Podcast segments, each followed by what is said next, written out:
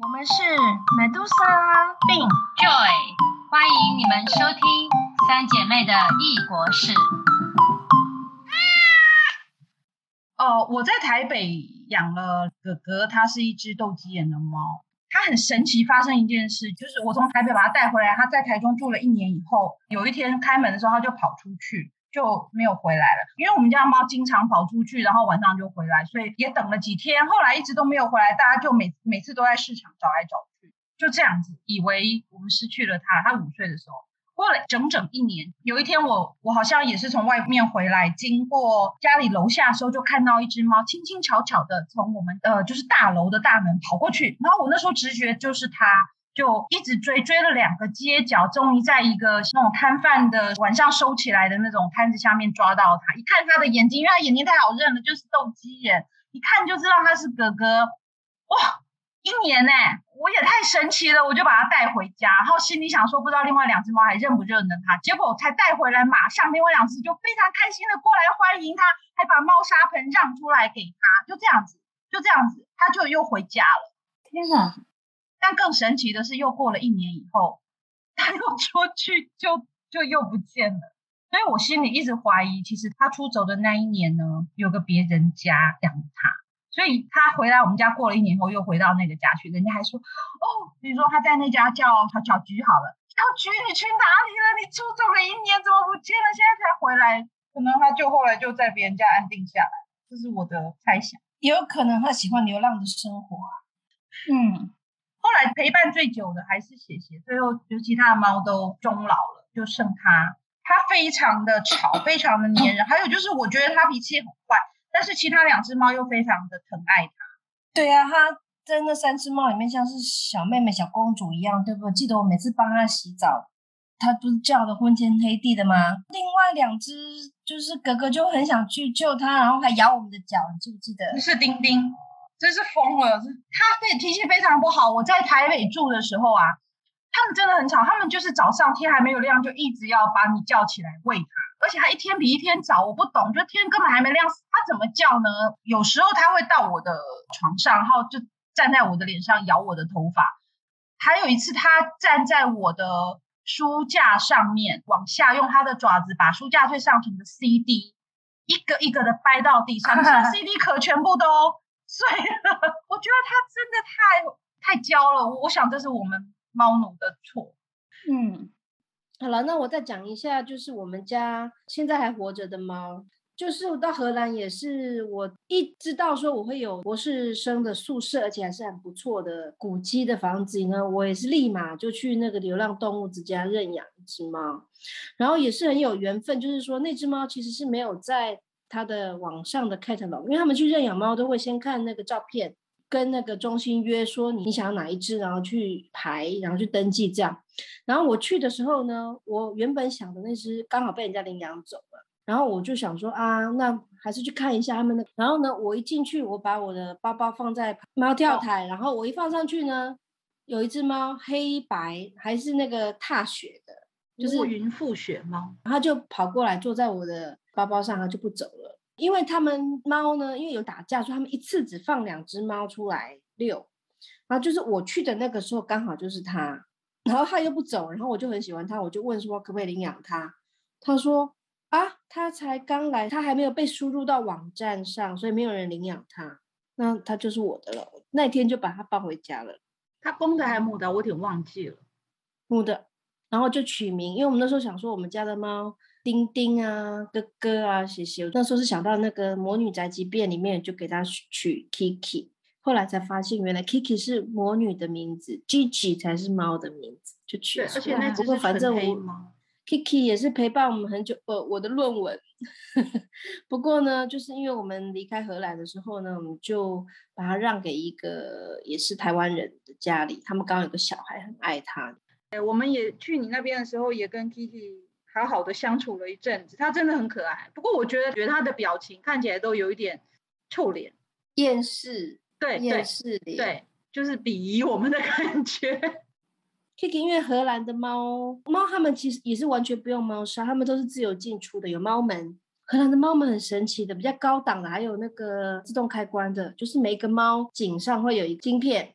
只有你家的猫经过那个门才会自动打开，别人家的猫会开。哎，晚上它就是会去，真的是飞檐走壁，一家一家一家的屋檐这样跳过去。晚上在荷兰可以看到好多猫跳来跳去这样，人所以就过过着是它有一个地盘嘛，因为我们第一个住的地方是个商业街，行人走道街有没有？它可以跟着我们走在，它不怕哦，而且它会走进去一些商店卖衣服的，人家都好爱它。可是它就是到了一个点，比如说一百公尺，它就不肯往前走，它就自己回家了。我们那是算是一个公寓，可是有一些花园啊，它就会准四点，下午四点，叼着它的耍猫棒，走到楼下，等着回来的那些学生，因为是学生宿舍嘛，看谁有没有要陪他玩。你们都不陪他玩吗？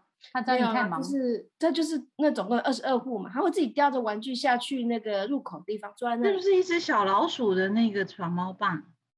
很多有一只反正很多个小老鼠玩具，所以所有博士生都会跟他耍弄一下，然后偶尔他就会溜出那个厚重的大门，跑去那个商店街。这我常常有时候白天会接到电话说，哎，我是什么什么服饰店，你家猫是不是走失了？哎，我说啊，没关系，哎，我等一下去接它。他说不用，它在这里好的很呢，它变成镇店之猫了。这样，对呀、后来后后来我们搬到有花园的地方，它就可以在院院子里面大小便。哎，你们家 Kiki 也会就是抢食物啊，或者是好不会饿死那种，只会如果有外面来的猫，凶恶的野猫来嘛，它会打架。他们出去外面溜达会打架，可是没有很严重。他们大概有很清楚的地盘吧。有有一两次听到半夜楼下有动，开灯下去，他发现他 在会捍卫在自己的地盘，对对，他在赶入侵者。因为我们没有钱装很贵的自动门。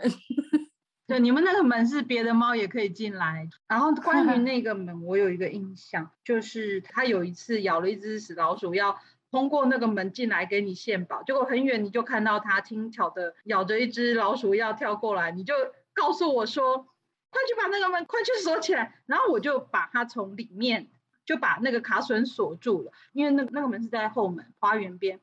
当他冲到那个门边的时候，忽然发现进不来，他就一直用嘴巴里面咬着死老鼠的那个，想办法去蹭那个门，要去撞开它。于是你的那那个亚克力上面就充满了老鼠的血。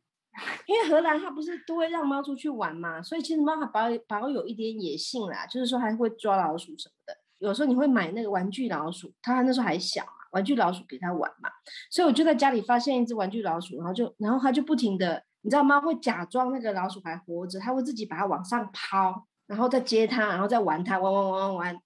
然后过了很久很久很久，我才发现说，那个不是玩具老鼠，那是一只死的老鼠的干瘪的尸体，可是太像了。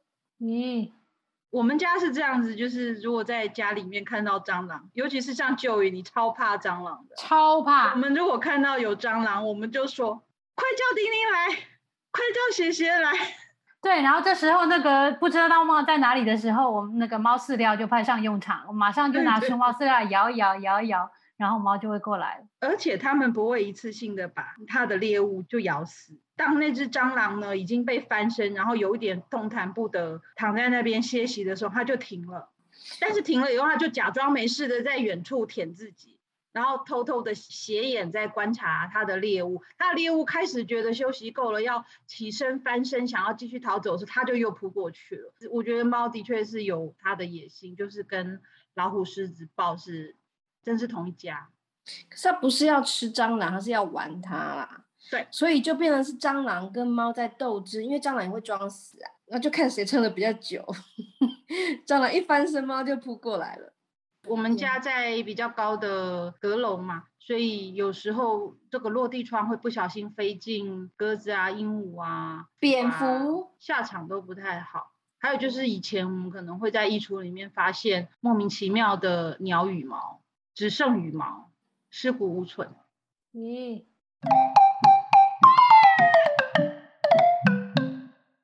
好了，我快快讲一下，现在我们在澳门养两只猫，它们是兄妹，中文的名字是肥仔跟妹仔。肥仔就是肥，这是中文吗？仔，哎，广东话啊。华语妹仔就是妹仔，就是广东地区就是那个 girl servant 童养媳，或是买来的小仆人，可怜巴巴的那种，他就是那个个性。啊，其实他有葡文的名字啦，叫念一下，叫 Pito 跟 Tubu。飞机上啊，有一个叫做气流管，它是要测飞机的气流量，还有一个小小的洞，是一个法国人叫做 Pito 发明的，那个管就叫做 Pito Tube。然后我们用葡萄文雅语发音就是 Pito Tube，这样。好冷吧。为什么为什么要那个跟你们家猫有什么关系？对啊，气流管。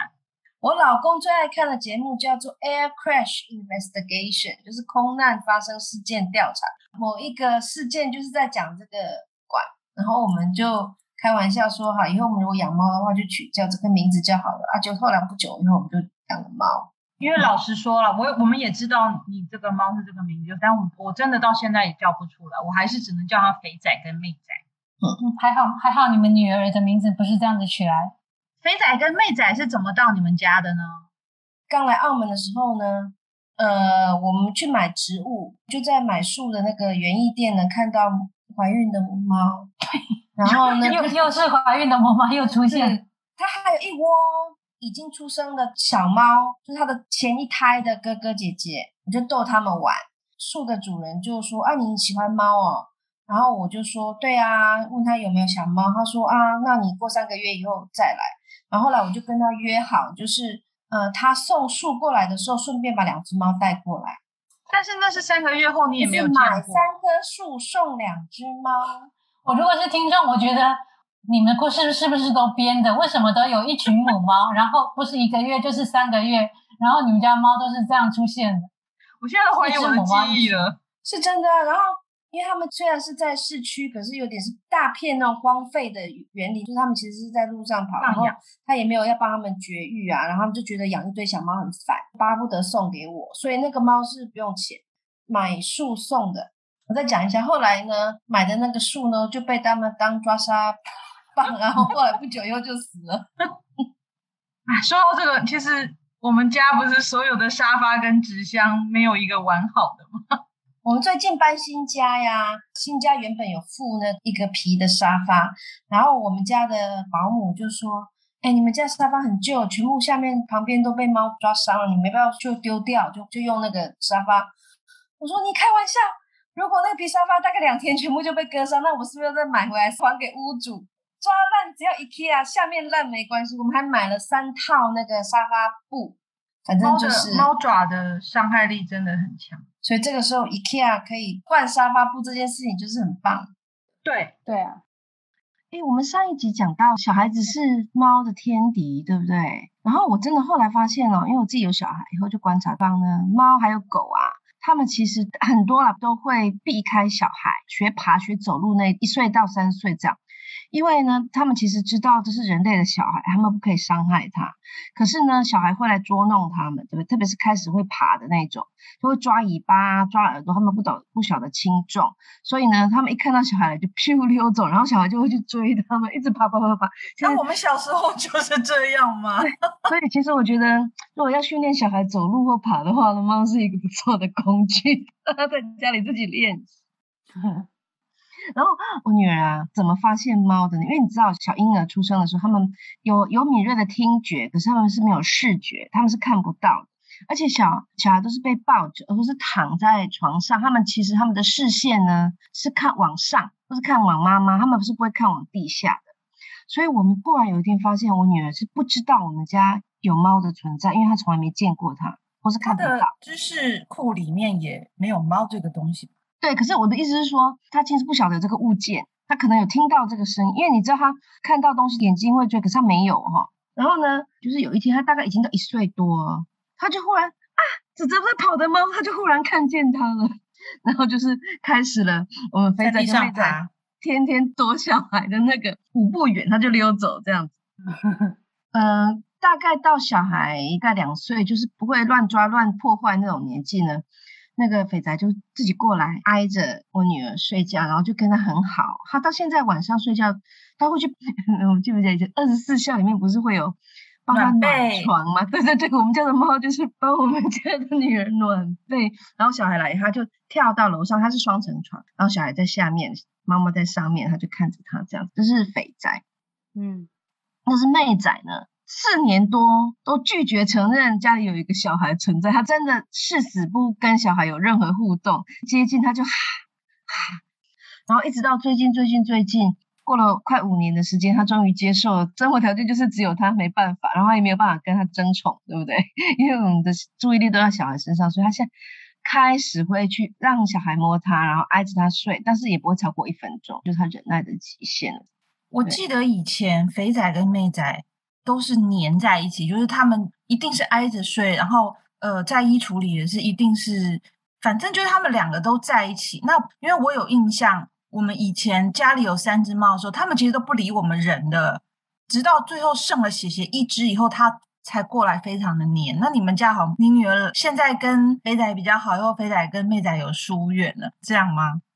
对耶，可是我觉得是因为妹仔很喜欢窝在那个阴暗的壁橱里面，她很自闭嘛，而且可能 size 也变大，他们两个塞不起一个空间，所以他们就分开不同的角落去窝。呃，玩还是一起玩，他们并没有比较不好，只是说跟人互动的模式就很不一样。对，嗯，那荷兰的 Kiki 啊，跟我们现在澳门的肥仔呢，就很喜欢去找。有些人大概很长的时间都是会坐在沙发上看书，然后他们就会去坐在沙发的靠背，挨着他的头，或是挨着他的脚这样子。我在沙发上，他们就不会来。我觉得是因为我先生他就是一个很稳定，他坐着就不会动。然后猫就很舒服，咕噜咕噜睡着了。可是我如果躺到床上去呢，他们就会过来。所以他们其实不是要取悦我们，是要找一个稳定的猫枕头。取悦是我们取悦他们吧？对，对呀。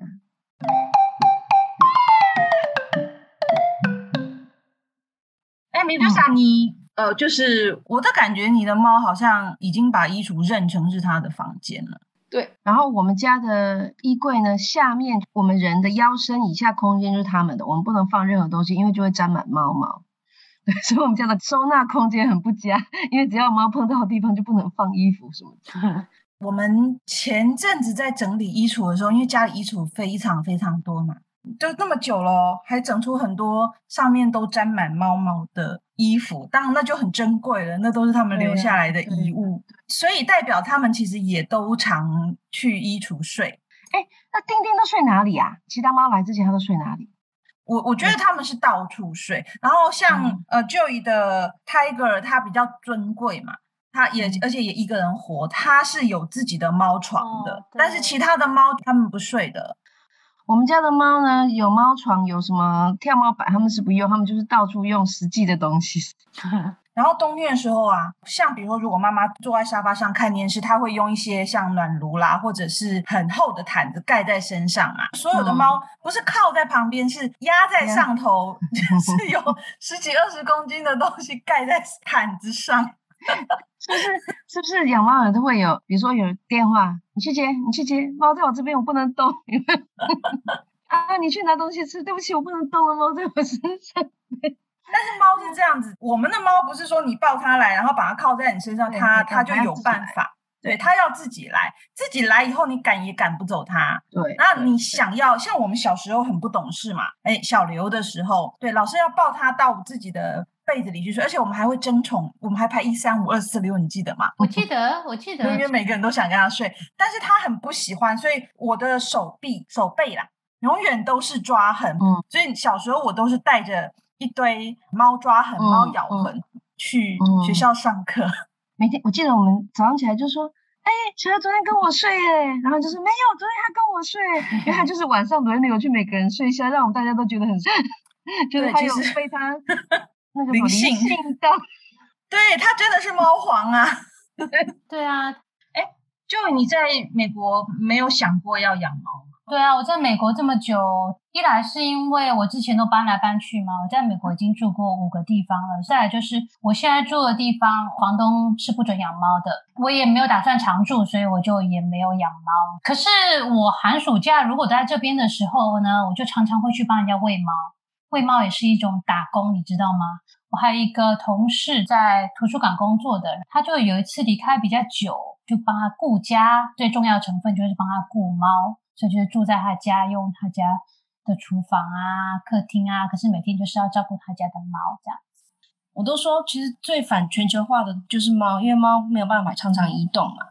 呃，像我们这种就是曾经养过猫的人，我的感觉是。好像别的猫还是会知道你是亲近猫的人，像我在很多旅行的时候，我也是都一直会遇到猫啊。那猫都会跟我很亲近，就是他们都不太怕我，不知道是不是因为他们觉得我身上有猫味。然后旅途中我们都会追着猫跑，只要看到猫就拍，所以相簿里面真的很多猫。这个好像变成家族传统了耶！现在我跟我女儿也是在路上看到猫，她就会自己追着跑过去，然后要叫呼唤猫叫它出来这样子。哎，还有人说过我讲话有猫腔，什么叫猫腔啊？我也不懂。其实我们家已经很久没有猫了。我我不是为了要跟猫玩，我还曾经就是趁着你回荷兰的时候，自愿跑去澳门照顾猫嘛。我发现你们那两只猫其实跟我们椅子一样，就是清晨天刚刚亮就会开始震天响的，一直叫一直叫。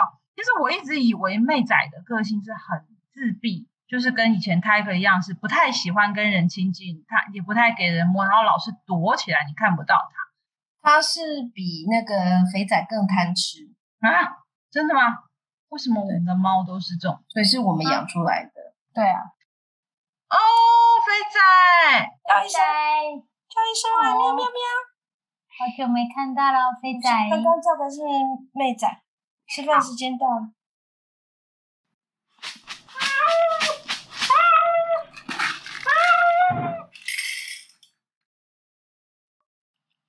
这一集的 Podcast《三姐妹的异国事》，我们继续回顾了那些身怀异能的猫主子们。我想，这是所有猫奴共同的心声，就是他们都是非常的独一无二的。其实，除了早期的丁丁，还有旧一带回来的泰戈以外呢，所有的猫都是在路上遇到了就收编或者去认养的。我们觉得跟品种都没有什么关系，它们真的每一只都非常的可爱，都有自己独特的个性。所以在这边呢，要呼吁大家以认养代替购买，你一定会遇到命中注定的猫主人。